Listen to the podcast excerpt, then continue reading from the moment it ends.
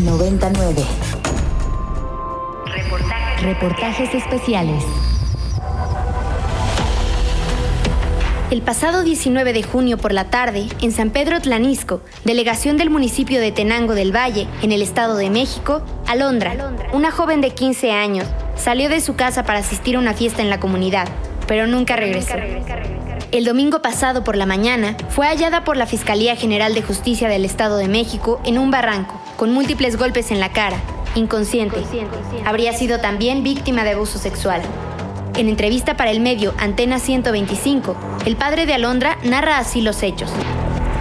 La empezamos a buscar nosotros el domingo por la mañana, así con sus amigos, todos conocí a ella en el pueblo, pero pues nadie nos dio este información que la hayan visto.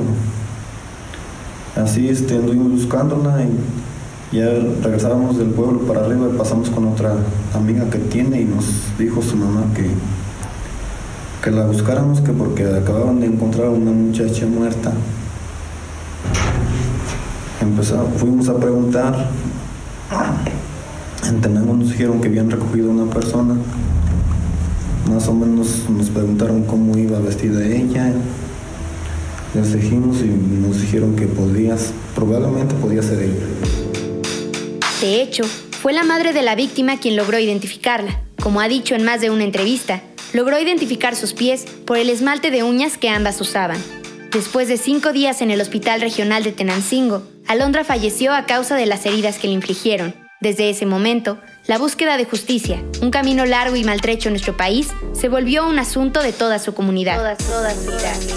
Hasta el martes pasado, 29 de junio, pobladores de San Pedro Tlanisco salieron a bloquear la carretera libre que conecta los municipios de Iztapan de la Sal, Tenango y Toluca, a pesar de que el alcalde, Pablo Iván Guadarrama, y un representante de la empresa Pinfra hablaron con los comuneros el sábado, ellos no claudicaron y el bloqueo permaneció. El caso de Alondra se suma como uno más de todos los feminicidios que han generado protestas y reclamos en busca de justicia, pero de los que se tiene poca información. Según cifras dadas por el secretario ejecutivo del Sistema Nacional de Seguridad Pública, durante el 2019 se registraron 125 víctimas de feminicidio en el Estado de México. El Observatorio Nacional Ciudadano, por su parte, informó que en el primer trimestre de 2020 aumentaron en un 58.3% los asesinatos a mujeres en el Estado de México, Aún con la presencia de la terrible pandemia que atormenta al mundo entero, los feminicidios siguen en aumento, para demostrarnos que la otra gran epidemia es la violencia contra las mujeres en nuestro país. El 12 de junio pasado, el Senado de la República organizó el Foro de Derechos Humanos de las Mujeres, Retos ante el COVID-19, donde participaron Alicia Bárcena, secretaria ejecutiva de la Comisión Económica para América Latina y el Caribe, Michelle Bachelet, alta comisionada de los derechos humanos, quien dijo lo siguiente la pandemia está afectando a mujeres y niñas de maneras distintas. Como pasadas emergencias sanitarias, la actual crisis ha estado acompañada por un aumento de la violencia de género en todo el mundo. Y es en particular preocupante la situación de mujeres y niñas víctimas de violencia de género, quienes están expuestas a un mayor control por parte de sus abusadores, con poco o ningún recurso para buscar apoyo. El, el UNFA, el Fondo de Población de Naciones Unidas, estima que si las medidas restrictivas continúan en seis meses más habrá a nivel global 31 millones de casos adicionales de violencia de género.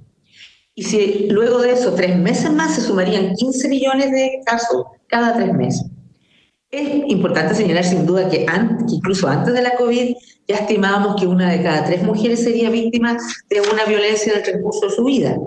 Y en América Latina, que es una región con altos niveles de femicidio, hay fuertes señales de un aumento de la violencia doméstica debido a la cuarentena o a las medidas de distanciamiento.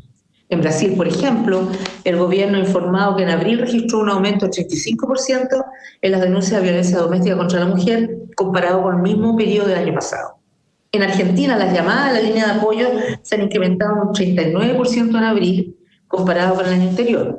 En Chile, el aumento fue un 70% durante la primera semana de la cuarentena. Y yo me imagino que México no es una excepción al también registrar un aumento significativo en las llamadas de emergencia al 911. Como hemos mencionado en ocasiones, para enfrentar esta situación es fundamental que los servicios de atención a las víctimas de violencia se consideren esenciales y sigan funcionando incluso con protocolos de atención específicos al contexto pandemia dadas condiciones extraordinarias como la falta de movilidad. Deben también haber sistemas de alerta accesibles para informar a las autoridades y proteger a las víctimas en lugares seguros como albergues y refugios para evitar el encierro con algunos con los perpetradores. Las Cortes de Justicia deben seguir dictando e implementando medidas de protección para las víctimas de violencia de género. Y es esencial que las víctimas tengan información clara y accesible respecto de los servicios de asistencia y protección. Mientras tanto, y cuando más deben cerrar filas nuestras autoridades, la Secretaría de Gobernación informó el martes pasado la renuncia de Candelaria Ochoa Ábalos, titular de la Comisión Nacional para Prevenir y Erradicar la Violencia contra las Mujeres, la CONAVIM. La renuncia será oficial la próxima semana. Como lo reportaron varios medios, entre ellos La Jornada y El Universal, se trata de la cuarta mujer que renuncia a un cargo del gobierno federal en las últimas semanas, precedida por Mónica Macís del CONAPRED, Mara Gómez Pérez de la Comisión Ejecutiva de Atención a Víctimas y Asa Cristina Laurel, que renunció como subsecretaria de Integración y Desarrollo de la Secretaría de Salud. Entre tanto, el presidente López Obrador se sigue esforzando por promover su anticuada visión sobre el rol de la mujer. Lo dije desde el principio, a veces pues no gusta mucho porque también con razón se quiere eh, cambiar el rol de las mujeres y eso eh, es una de las causas, es una de las causas justas del feminismo, pero la tradición en México es que las hijas son las que más cuidan a los padres. Nosotros los hombres pues somos más desprendidos, pero las hijas siempre están pendientes de los padres, de los papás, de las mamás. Entonces cuidamos por tradición, por costumbre, porque la familia mexicana es la institución más importante de seguridad social que existe. ¿Alguien dijo conservador? Así es como el mandatario normaliza uno de los tantos yugos sobre la mujer mexicana, mientras que cada día, adolescentes como Alondra viven en peligro de ser violentadas o asesinadas por la imperante misoginia del país. Escríbenos a arroba roxaguilar-bar, arroba emiliarey18 y arroba emilio pero por supuesto también en arroba ibero909fm. Ibero909fm. Para más contenidos como este, descarga nuestra aplicación disponible para Android y iOS o visita ibero909.fm.